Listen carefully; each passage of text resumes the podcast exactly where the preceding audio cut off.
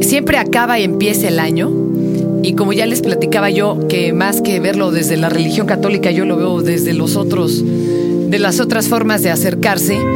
Y lo veo como ciclos. Claro, nos lo imponemos como humanos y demás. Ay, pero se dan unas azotadas. Qué terror. Y entran las crisis, ¿eh? Entran las crisis gruesas. Y por eso invité hoy a Eduardo Herrera, él es director general del Camino del Diamante México, el Centro Cultural de Estudios Budistas. Él nos va a tratar de dar algunos tips de qué hacer para, oigan, lidiar con nuestras crisis. Este es el podcast de Fernanda, de Fernanda Tapia. Podcast por Dixo y Prodigy MSN. Eduardo, ¿cómo estás? Bienvenido. Gracias, Fernanda. Eh, gracias por invitarme acá. Eh, de entrada es importante comprender las crisis desde una posibilidad de mirarnos a nosotros y mirar la realidad de forma distinta. A ver, a ver, ¿cómo?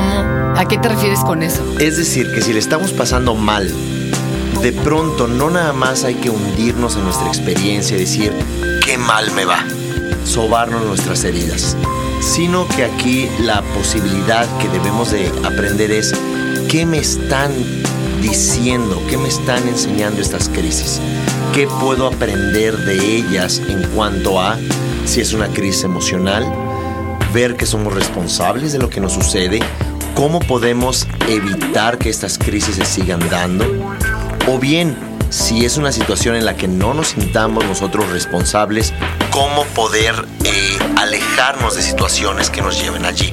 Ahora, las crisis en el contexto del budismo se ven como eh, un proceso de crecimiento, desde donde no nada más las crisis se ven como algo malo, sino como la oportunidad de aprender. ¿Qué estoy haciendo aquí? Mi mente eh, qué está experimentando y cómo puedo yo llevar esta experiencia a un aprendizaje. Que a partir de yo trascender esta crisis, cómo puedo ayudar también a mi entorno. Si es una crisis económica, posiblemente aprendemos a eh, no gastar tanto, a buscar de pronto también otras soluciones eh, para hacernos de unos pesos más o una remuneración económica mejor. En cuanto a las crisis, lo importante, esto es importante, no sobarnos las heridas, tratar de escuchar qué nos pasa y cómo podemos resolver lo que nos sucede. ¿Por qué en México y en general en la cultura eh, occidental el sentirse mal es malo? Vamos, está mal visto como que no debe de ser, como que nos hacemos pendejos. Bueno, del cáncer no se hablaba hasta hace poco. Conocí incluso una, una sobreviviente de cáncer de mama cuya hermana murió y sus hijos no, no supieron en ningún momento que tenía cáncer porque eso era inmencionable. ¿Por qué? ¿Por qué somos así en Occidente? Muchas veces nos damos cuenta que socialmente vivimos en la cultura de la apariencia. Vivimos en la cultura desde donde no importa cómo nos sintamos, lo, que importa es cómo nos veamos o cómo nos ven los demás. Esto tiene que ver con la cultura también de la represión judaico-occidental, donde tristemente las mujeres han sido víctimas de esto. La mujer tiene que comportarse, ser buena hija, ser buena esposa, ser buena hermana, ser buena madre, ser buena abuela, pero nunca se le ha educado a que también se procure, no que se preocupe, sino que se procure a ella misma desde muchos aspectos.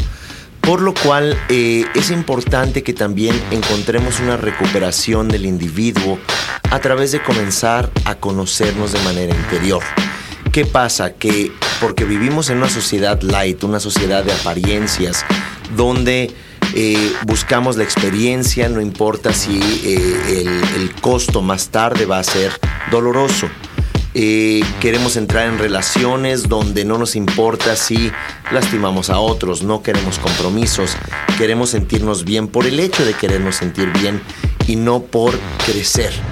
Las crisis, eh, Fernanda, las estamos mirando eh, en esta época actual como un insulto en lugar de como una oportunidad de aprendizaje. Oye, pero hay gente que desde que nacimos se dice el país está en crisis, ¿no?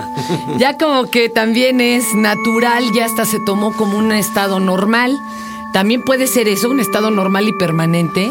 Ojalá que no lo sea así. También nuestra cultura nos dice que estar mal es estar bien. Es decir, nos dice quienes sufren mucho les llamamos esa mujer era una santa, se cayó la boca todo el tiempo. Lo que es importante saber es que cuando hay algo que no nos gusta, algo que nos duele, hay dos extremos que debemos evitar. Uno es la supresión. No debemos de ser estas abnegadas mujeres u hombres reprimidos que de pronto explotemos, ni tampoco debemos de exacerbar la emoción como una explosión de ira que acabemos golpeando a alguien en la calle. El punto medio es preguntarnos a nosotros mismos, ¿qué me está pasando con esta crisis? ¿Qué puedo aprender? ¿Qué me está enseñando? Y buscar como en, foros, en espacios, como en el centro eh, de meditación, en el centro Camino del Diamante, hay cursos que damos sobre manejo de crisis, hay cursos que damos sobre eh, manejo de las emociones destructivas, cómo eh, trabajarlas, no simplemente huir de ellas. En nuestra cultura de las apariencias, estamos todo el tiempo huyendo del dolor. Nos sentimos mal, nos vamos a tomar una botella. Nos sentimos mal, nos vamos de compras y nos gastamos lo que no tenemos. Nos sentimos mal y nos vamos a pelear a la calle con alguien que ni conocemos. O bien entramos en depresiones, como mencionas Fernanda, que nos, nos encerramos en la casa. Ah, no tiene cáncer la niña, que no salga, qué vergüenza. Oye, va a venir un lama a dar un curso. Eh, ahorita más allá de que nos platiques quién es este personaje, eh, ¿cómo, ¿cómo se vive Tíbet? ¿Qué está pasando ahora que no están en lo que es el Potala y todo esto? ¿Qué, qué, eh, labor están desempeñando los tibetanos religiosos que salieron huyendo? En la actualidad hay dos categorías o dos caminos esenciales que hacen los tibetanos ahora en el exilio. Por un lado está el gobierno en el exilio conformado por el Dalai Lama el cual está haciendo una magnífica labor de concientización de la causa tibetana. Ya hasta Bush la mencionó, que bueno, ¿verdad? Eso es rarísimo. Claro, aunque también los norteamericanos todo lo que pueda eh, molestar a China, presionar a China, lo van a hacer. No, no creemos que haya sido tan de buena fe, ¿verdad? Que, por ejemplo, eh, los Estados Unidos bloqueen económicamente a Birmania por, eh, evidentemente, la represión no nada más a budistas, sino también a la población civil, pero pongan un ojo ciego, como se dice en Pakistán, que están haciendo lo mismo o cosas peores, o el embargo de 40 años que tiene sobre Cuba.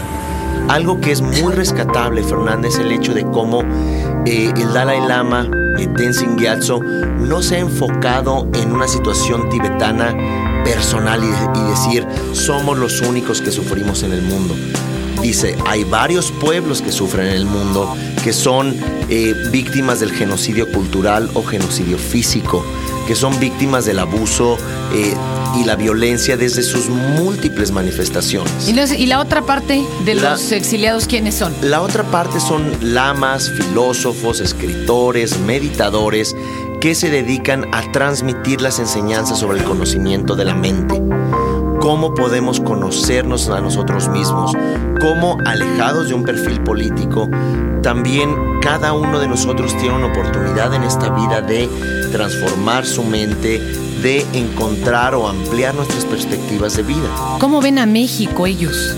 Que antes lo veían como un lugar muy místico, muy, muy de futuro, de asentamiento, de cuestiones energéticas, pero ¿cómo lo ven de forma más práctica? Creo que aquí hay un, hay un problema de traducción. Muchas veces también las corrientes espirituales, eh, mexicanas, propiamente autóctonas, eh, le dan una idea de que los tibetanos quieren venir aquí a abrir lugares y fuentes de energía. Honestamente, creo que eh, los tibetanos están más enfocados en lo práctico es un pueblo en el exilio, eh, este pueblo eh, con muchos refugiados esparcidos en el mundo busca o la primera tendencia que es hacer consciente la causa del pueblo tibetano o número dos, o también puede ser complementario, esta parte del trabajo interior, el trabajo filosófico. Pienso que aquí la idea de que van a abrir chakras y que van a hacer rituales y que, y que el gran maestro eh, maya se va a encontrar con este gran lama es un poquito parte de la nueva era que, que no es muy, muy exacta. ¿Cómo ve el budismo el matrimonio? Porque me contabas que fuiste a hacer una boda tibetana, eh, budista en Tulum Pero ¿cómo se ve? ¿Existe? Ahí cómo tiene que ser uno? ¿Existe la fidelidad? ¿El matrimonio existe? ¿No existe? ¿Cómo es? Efectivamente existe el, ma- el matrimonio y algo que es muy interesante es que podemos ver la unión desde muchos ángulos.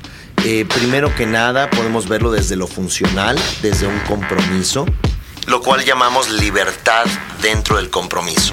Es decir, eh, puede haber un compromiso adulto entre dos personas que deseen tener una relación exclusiva, donde deseen eh, compartir su vida con otras personas, donde su relación pueda tener acuerdos adultos y maduros que ellos mismos se regulen.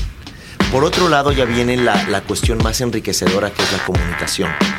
Aquí el budismo habla del amor como el deseo de que el otro sea feliz, pero no nada más dándole un cheque de mil dólares, sino que sea feliz generándole causas para su propia felicidad, de que sea un individuo al empezar la relación, cuando entra en relación con otro individuo, mantenga también su individualidad y a la hora de separarse siga siendo un individuo. Al unirse dos personas, no se fusionan ni hacen dos medias naranjas, una.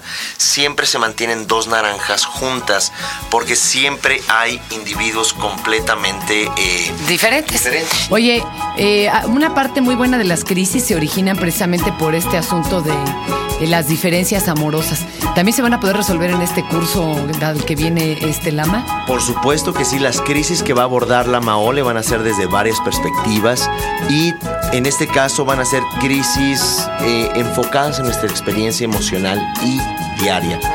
Eh, con respecto al, concepto del amor y del matrimonio, también vamos a dar algunos cursos en el centro, Fernanda, sobre el concepto del amor en el budismo, sobre también eh, el equilibrio en las relaciones de pareja. Y esto es algo interesante porque muchas veces pensamos que no hay nada que aprender con respecto a las relaciones. Por supuesto que hay mucho que aprender. Hay que aprender a conocernos, hay que aprender a respetar, hay que aprender a enriquecernos mutuamente, hay que aprender a resolver crisis juntos y a resolver también crisis de manera individual y encontrar el amor que es efectivamente posible llegar a esta experiencia de transformación. Oigan, la página, correo electrónico o teléfono para poder enterarse de este curso que es el 22 de enero. Eh, ¿Cómo le hacen? A ver. Bueno, de entrada, este curso eh, que lo dará Lama Ole, un lama de Dinamarca, es el 22 de enero, es un martes, a partir de las 7 de la noche en el Teatro Libanés. Pueden eh, comprar los boletos por Ticketmaster o bien llamarnos a los siguientes teléfonos 55 59 0629 55 59 0629 o bien visitar nuestra página de internet www.diamondwaymexico.org.